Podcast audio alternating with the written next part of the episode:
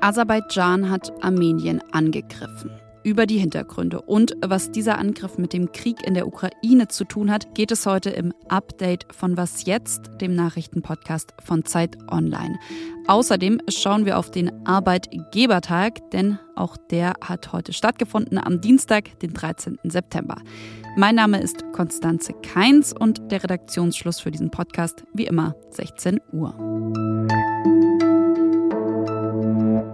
Über mehrere Wochen hatte es sich angedeutet. Heute Nacht dann ist es passiert. Aserbaidschan hat Armenien angegriffen und zwar nicht Bergkarabach und damit eine Region, die seit rund 30 Jahren umkämpft ist.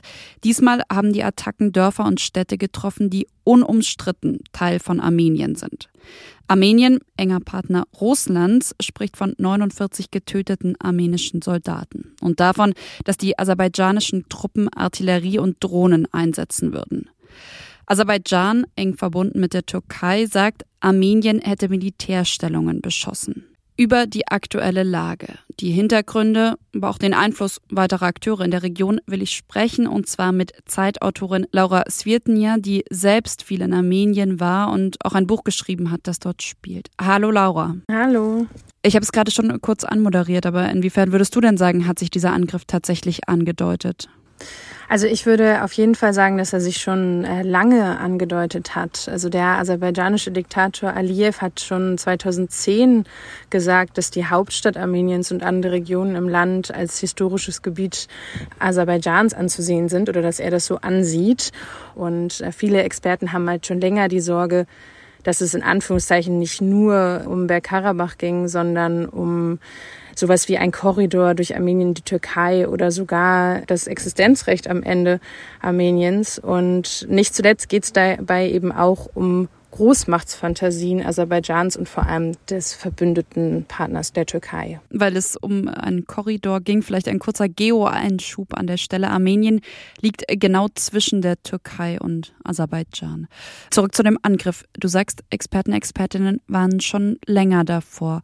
Warum genau jetzt, also auch genau während des Kriegs in der Ukraine? Ja, das hat viel mit dem Angriffskrieg Russlands auf die Ukraine zu tun. Und zwar nicht nur, weil das jetzt auch wie so ein in Anführungszeichen Vorbild äh, wirken kann, sondern auch mit einer realen Machtverschiebung in der Welt natürlich. Also Russland galt ganz viele Jahre als Schutzmacht Armeniens und jetzt ist Russland anderweitig beschäftigt und auch international, zumindest im Westen, isoliert. Und hat sich auch eine neue Beziehung zur Türkei oder sogar eine neue Abhängigkeit zur Türkei ähm, jetzt ergeben. Und ganz zynisch ausgedrückt könnte man wahrscheinlich fast sagen, es ist der perfekte Moment. Inwiefern muss man denn sagen, sind diese Angriffe eben außerhalb von Bergkarabach jetzt besonders extrem, besonders, besonders schwierig? Ja, also dass dieser Angriff auf armenischem Staatsgebiet stattfindet, ändert alles weil Bergkarabach, wo zwar auch heute über 90 Prozent Armenier leben, war durch einen Vertrag völkerrechtlich aserbaidschanisches Gebiet. Da konnte man immer noch von umstrittener Enklave sprechen, wo eben beide Anspruch drauf erheben. Und ich war selbst vor einigen Jahren äh, vor Ort, auch in Bergkarabach, und da hat man das auch gespürt, diese unklare politische Situation. Und jetzt sind die Angriffe zum Teil nur drei Stunden von der armenischen Hauptstadt entfernt. Sie finden in einem armenischen Touristenort statt und in anderen Gebieten. Und das ist also auf dem Hoheitsgebiet eines souveränen Staates und ganz ähnlich wie in der Ukraine aktuell. Und so sollte das auch eingeordnet werden. Jetzt hat die EU ja erst vor einigen Wochen ein Abkommen, ein Gasabkommen mit Aserbaidschan geschlossen, um eben unabhängiger von russischen Gaslieferungen zu werden. Äh, was zeigt dieses Abkommen denn? Also in was für einem Verhältnis steht auch Deutschland, steht die EU vielleicht mit Aserbaidschan?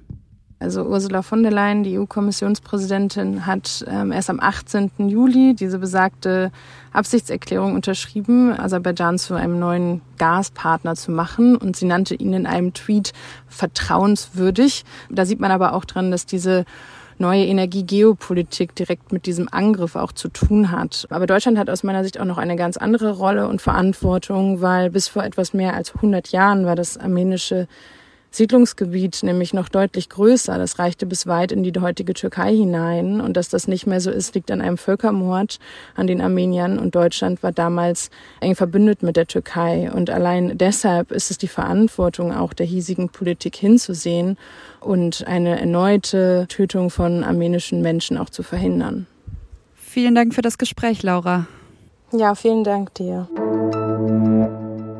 Vor knapp einem Jahr in Ida Oberstein, vielleicht erinnern Sie sich, hat ein 50-jähriger Mann einen jungen Mann erschossen, der in einer Tankstelle gearbeitet hat. Und zwar nur, weil dieser junge Mann, ein Schüler, der eben nebenbei an der Tankstelle jobbte, ihn aufgefordert hat, eine Corona-Schutzmaske zu tragen. Heute ist der Angeklagte verurteilt worden. Es war Mord, hieß es vom Landgericht Bad Kreuznach. Der Angeklagte habe ganz bewusst ein Zeichen setzen wollen, und zwar gegen das politische System und gegen die für ihn unsinnigen Corona-Regeln. Das Urteil nun lebenslange Haft. Vom Arbeitgebertag, der heute in Berlin stattgefunden hat, mal ein kurzes, zusammengeschnittenes ich nenne es mal Ping-Pong aus den Reden von Arbeitgeberpräsident Rainer Dulger und Bundeskanzler Olaf Scholz. Wir starten mit Dulger. Wir haben eine dramatische Konjunkturlage. Wir kämpfen mit einer steigenden Inflationsrate, immens hohen Energiepreisen sowie heftigen Lieferengpässen bei Rohstoffen, Vorprodukten und anderen Gütern. Scholz stimmt zu und unterstreicht, diese Zeit werde man gemeinsam überstehen. Die Speicher sind voll.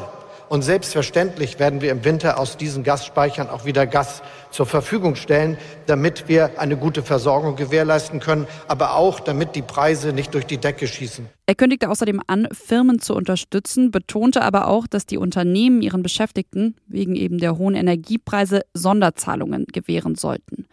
Ja, und im Zusammenhang mit der Energiekrise ging es in Berlin dann auch ums Thema Atomkraftwerke. Nochmal der Arbeitgeberpräsident.